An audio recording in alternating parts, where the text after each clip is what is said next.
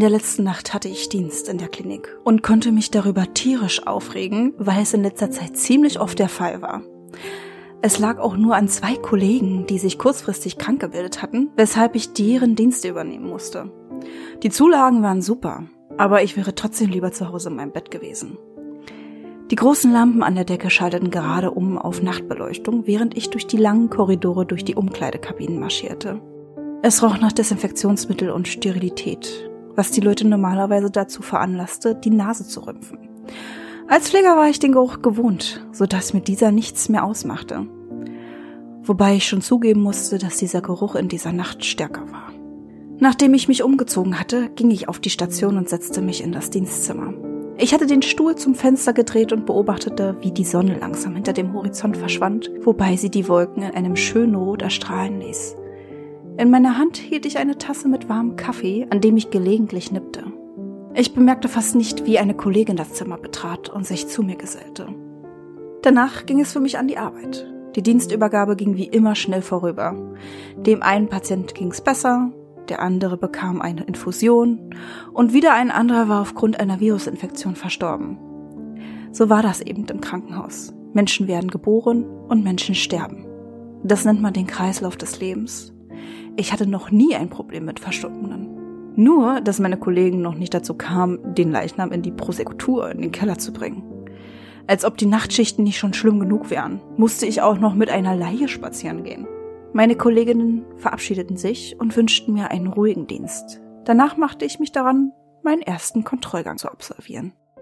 Die meisten Patienten lagen in ihren Betten und sahen fern oder lasen ein Buch. Nur wenige waren bereits eingeschlafen. Ich verabreichte noch die ein oder andere Infusion und half einer älteren Dame auf die Toilette. Wieder am Dienstzimmer angekommen, goss ich mir eine Tasse Kaffee ein und sah erneut aus dem Fenster. Der Horizont war nur noch ein schwacher Lichtschein. Die Nacht breitete sich bereits aus. Nun war es endlich Zeit für eine Zigarette, so dass ich mir mein Päckchen schnappte und durch die leicht beleuchteten Gänge zum Aufzug ging. Ich ging durch den Keller, durch das Bettenzimmer zur Hintertür nach draußen.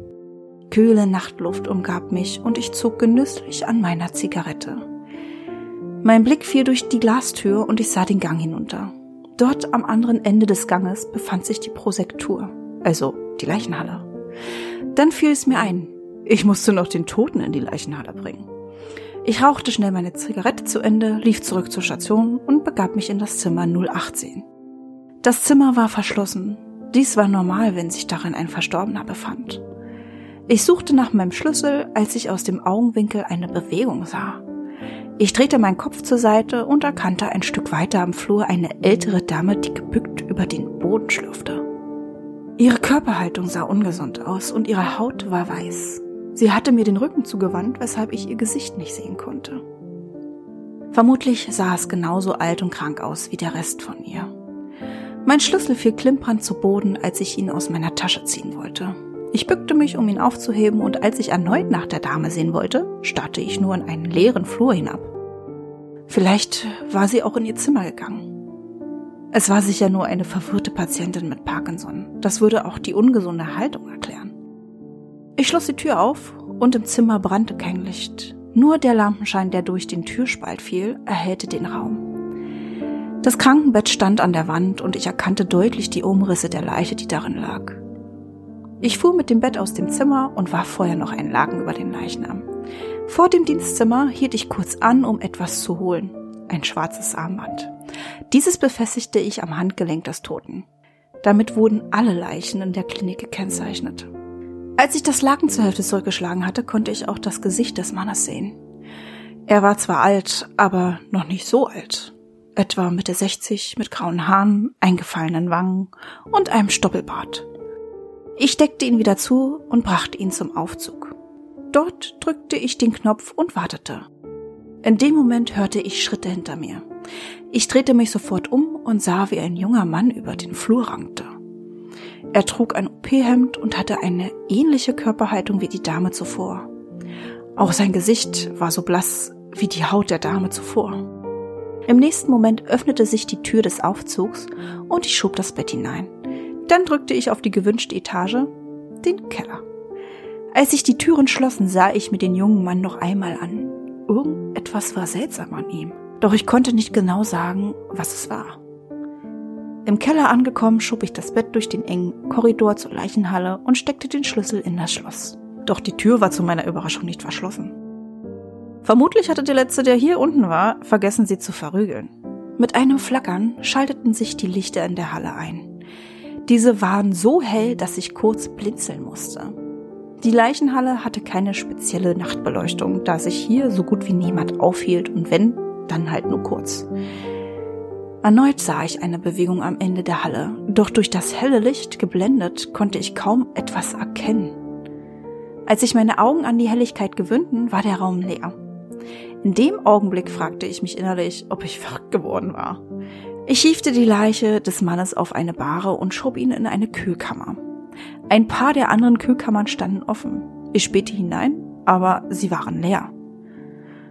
Nun, es war wohl Tag der offenen Tür, scherzte ich, um mich selbst etwas zu beruhigen. Ich verließ die Halle und ging den Gang zum Aufzug entlang. Ich musste noch ein frisches Bett mit zur Station nehmen. Bei dieser Gelegenheit konnte ich noch eine Zigarette rauchen. Die Hintertür im Bettenlager stand offen, als ich mich darauf zubewegte. Und ein kühler Windstoß, der durch den Raum zog, ließ die Abdeckfolien über den frischen Betten seltsam tanzen, wobei sie ein leises Rascheln von sich gaben. Draußen angekommen, zündete ich mir eine Zigarette an und zog daran, nur dieses Mal nicht so genüsslich wie vorher. Ich fragte mich, warum die Patienten heute so seltsam waren. Aber wahrscheinlich war ich einfach nur überarbeitet. Ich warf den Zigarettenstummel zu Boden und trat ihn aus. Dann zog ich beim Hineingehen die Tür hinter mir zu. Wieder hörte ich ein Rascheln, jedoch lauter als zuvor. Der Wind konnte es nicht sein, denn ich hatte die Tür gerade eben geschlossen. Mein Blick wanderte durch den Raum, über die Betten. An einem der hinteren Betten stand ein älterer Mann und ich rief ihm zu. Hallo? Was machen Sie hier unten? Ich ging langsam auf ihn zu und kniff meine Augen zusammen, um ihn besser erkennen zu können. Ich dachte, es war wohl ein Demenzkranker, der sich verirrt hatte. Der Mann stand nur ein paar Schritte vor mir und sah mir direkt in das Gesicht, sodass ich vor Entsetzen zurückging. Mein Herzschlag wurde immer hektischer. Schritt für Schritt entfernte ich mich aus dem Zimmer, den Blick auf den Mann gerichtet, der mich wortlos ansah. Dann drehte ich mich um, rannte den Gang hinunter zum Aufzug.